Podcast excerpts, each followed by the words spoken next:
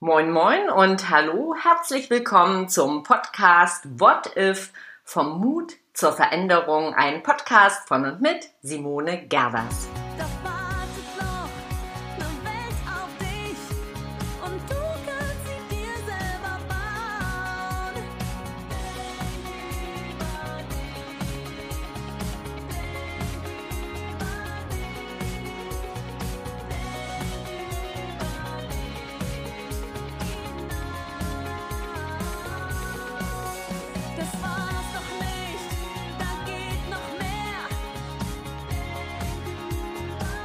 Hier ist sie, die Podcast-Folge Nummer 24. Vorsicht, Virus. Ja, lasst euch infizieren.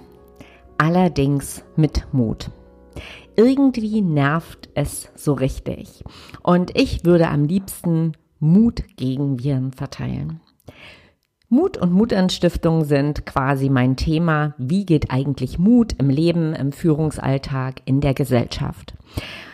Und zwar dann, wenn alles in permanenter Veränderung ist. Ja, damit beschäftige ich mich nun mit schon beinahe vier Jahren und das ziemlich intensiv. Wir brauchen in den Mut, um uns in unsicheren Gelände bewegen zu können, um gute Entscheidungen zu treffen und um Veränderungen als Gestaltungsaufgabe nehmen zu können. Wer immer noch auf die Sicht hofft, dass Sicherheit das Ziel sei, der hat nicht verstanden, dass es darum geht, Unsicherheitskompetenz zu entwickeln. Unsere unbeständige Welt erfordert es, Unsicherheiten auszuhalten und mit ihnen souverän umzugehen. So viel zum Thema Change. Ja, wenn wir so die Medien verfolgen, könnte man meinen, wir werden alle sterben. Werden wir? Ja klar, das werden wir. Doch die gute Nachricht ist, es gibt tatsächlich keinen Anhaltspunkt, dass genau dieser Virus uns kollektiv vernichten wird. Mehr Mut muss also her. Mut als die Kompetenz in Wandelzeiten ist durchaus erlernbar. Das ist die gute Nachricht, klar. Was wir übrigens gerade in Sachen Coronavirus und Angstmacherei erleben, ist für mich unfassbar und es macht mich auch traurig bis wütend. Eigentlich wollte ich nicht auf den Coronavirus aufspringen und mich dazu äußern. Das Thema gehört in Hände von Spezialisten, von Virologen und Ärzten, finde ich zumindest. Doch was sich hier drastisch zeigt, Deutschland, ja und leider nicht nur wir in unserem Land, doch wir geben uns als Land der Angsthasen. Und das in ganz überzogener Sicherheitsmanie, wie ich finde. Wie fange ich an? Ausatmen, würde ich mal sagen. Ausatmen. Das wäre schon mal ein guter erster Schritt. Zunächst, ich verstehe jeden Menschen, der Angst hat und ich habe Mitgefühl mit all denen, die infiziert sind und denen es nicht gut geht. Was ich aber nicht verstehe, ist diese wirklich perverse Panikmache. Was ist eigentlich hier in Deutschland passiert, dass wir uns wie im Ausnahmezustand verhalten? Wieso, frage ich mich, hat fast keiner vor der Grippe Angst, die bis dato mehr Todesfälle nach sich gezogen hat? Weshalb beschwören einige Menschen die Katastrophe schon herauf, bevor sie in entsprechendem Ausmaß überhaupt da ist? Und warum fokussieren wir uns nicht lieber auf die alltäglichen Dinge, die wir tun können, um ein Anstecken zu minimieren? Und damit meine ich diese ganz banalen Sachen, angefangen vom Händewaschen, aufzuhören, Hand zu geben und den Begrüßungskuss auf der Straße einfach mal sein zu lassen. Bewusst und gesund leben sollte das Motto in diesen Tagen sein. Also, was wäre wenn? Was glaubst du eigentlich ist der größte Virus und was kann die Infektion abwenden? Bestimmt ist es nicht Rückzug auf allen Ebenen, Absage aller möglichen Veranstaltungen und so weiter.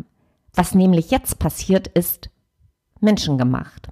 All die Panik von Hamsterkäufen bis hin zu Absagen diverser Veranstaltungen beraubt uns nicht nur unserer Freiheit, wir schaden der Wirtschaft.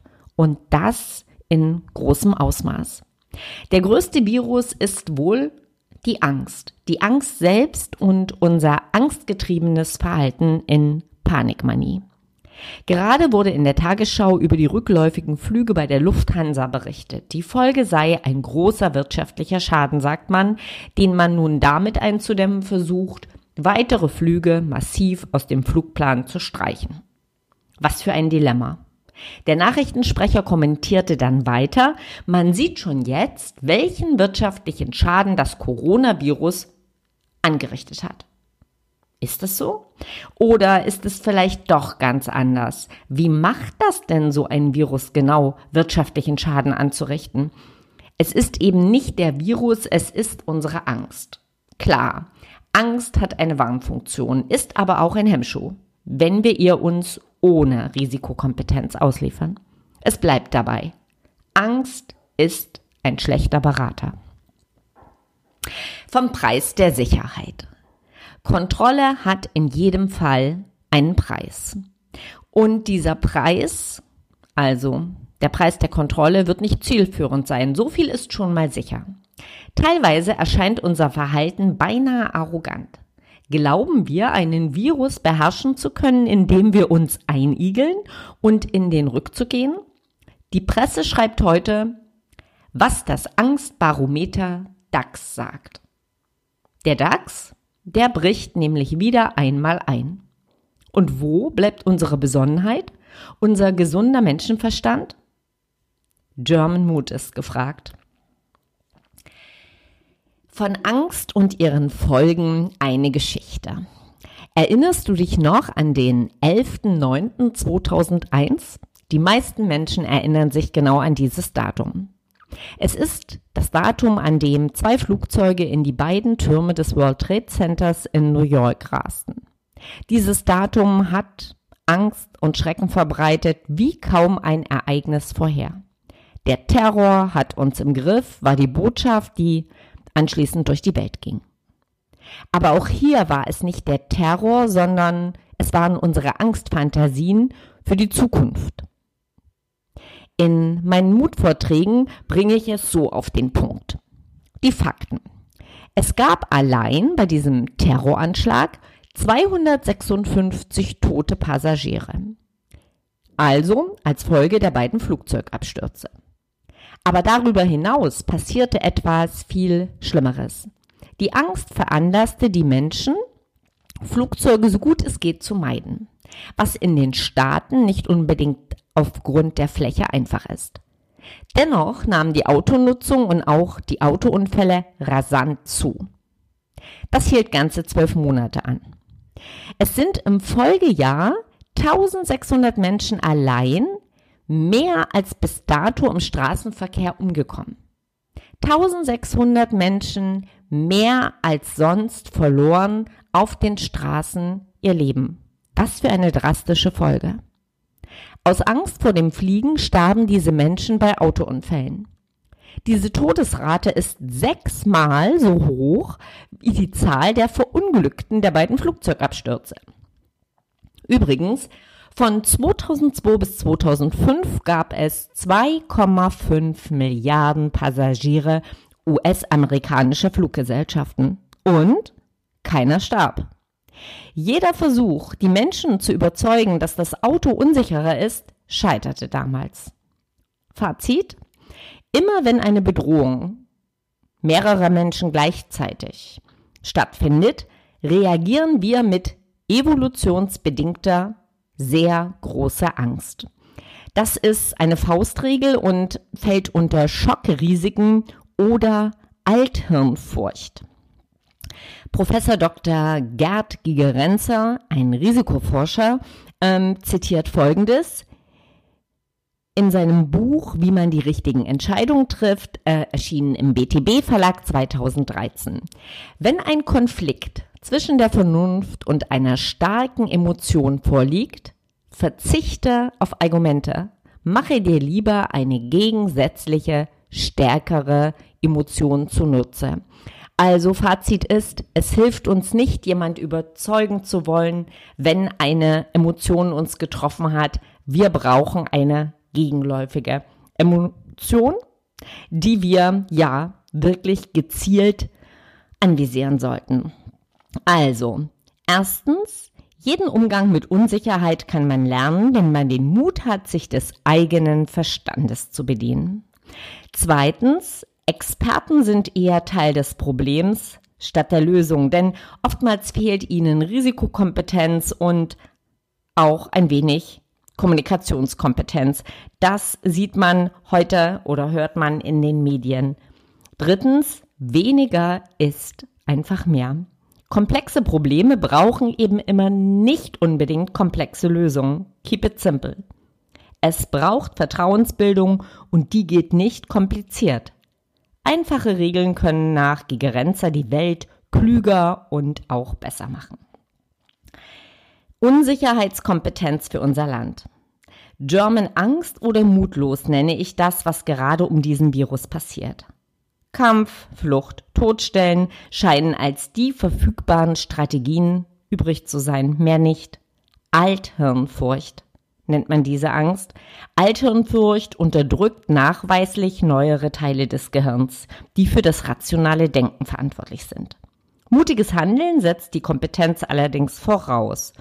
Unsicherheit auszuhalten, das wiederum verlangt Bewusstheit im Mindset. Was wäre denn, wenn wir ein solches Mindset hätten, statt mit überzogenem Sicherheitsbestreben durch diese Tage zu gehen? Ein Mindset, um sich erstens risikokompetent verhalten zu können, zweitens, um klare Entscheidungen treffen zu können, drittens, um achtsam und fokussiert zu handeln, viertens, um sich in Vertrauen zu gründen und fünftens, um Verantwortung zu übernehmen, verantwortlich zu handeln. Das sind nur ein paar Eckpfeiler, die uns helfen, trotz der Angst besonnen und handlungsfähig zu bleiben. Angst beginnt im Kopf und Mut übrigens auch. Vielleicht ist ja der Virus unserer Angst viel gefährlicher für unser Leben als das Coronavirus selbst. Hast du dich schon einmal gefragt, warum diese gemeinschaftliche Angst bei dir andockt? Und oder so viele Menschen und Unternehmen große Teile einer Gesellschaft beherrschen? What if? Wie wäre es, wenn wir wieder durchatmen und Kopf und Gefühl ausrichten, um bewusst das Leben weiterzuführen? Was wir gerade lernen können, ist eine Lerneinheit für den Umgang mit Unsicherheit überhaupt. Wir tun gut daran, uns diesem Lernen zu stellen, um dem Wandel und allen Unsicherheiten gewappnet zu sein. Bleib also schön gesund, du weißt ja, what if. Das Leben selbst birgt ein gewisses Risiko, wusste schon Harold Macmillan. Ein Online-Kurs für mehr Mut steht übrigens in den Startlöchern. Mut zur Veränderung und Booster in unsicheren Zeiten. In diesen Tagen wird dieser Online-Kurs What If in sieben Schritten zur Veränderung starten und zugegeben, ich bin etwas aufgeregt. Ich habe nämlich sehr, sehr viel Zeit und auch Kraft und vor allem all meine Erkenntnisse aus den letzten vier Jahren Mutforschung in diesen Kurs Wie geht eigentlich Mut hineingelegt. Und jetzt bin ich voller Freude und Erwartung auf das Feedback der Teilnehmer. In diesem Kurs arbeitest du Step by Step daran, deinen Mutmuskel weiter zu stärken und deine Veränderung voller Mut zu starten. Hast du Lust dabei zu sein, dann melde dich doch unverbindlich zum Newsletter an und mach dich veränderungsbereit für deinen Mutausbruch. Ich freue mich, dann deine Sparingspartnerin sein zu dürfen. Also, zurück zum Thema. Augen auf und tanzen. Make the change. Deine Simone Gavas. Und denke dran, Freitag ist wieder Podcast-Tag.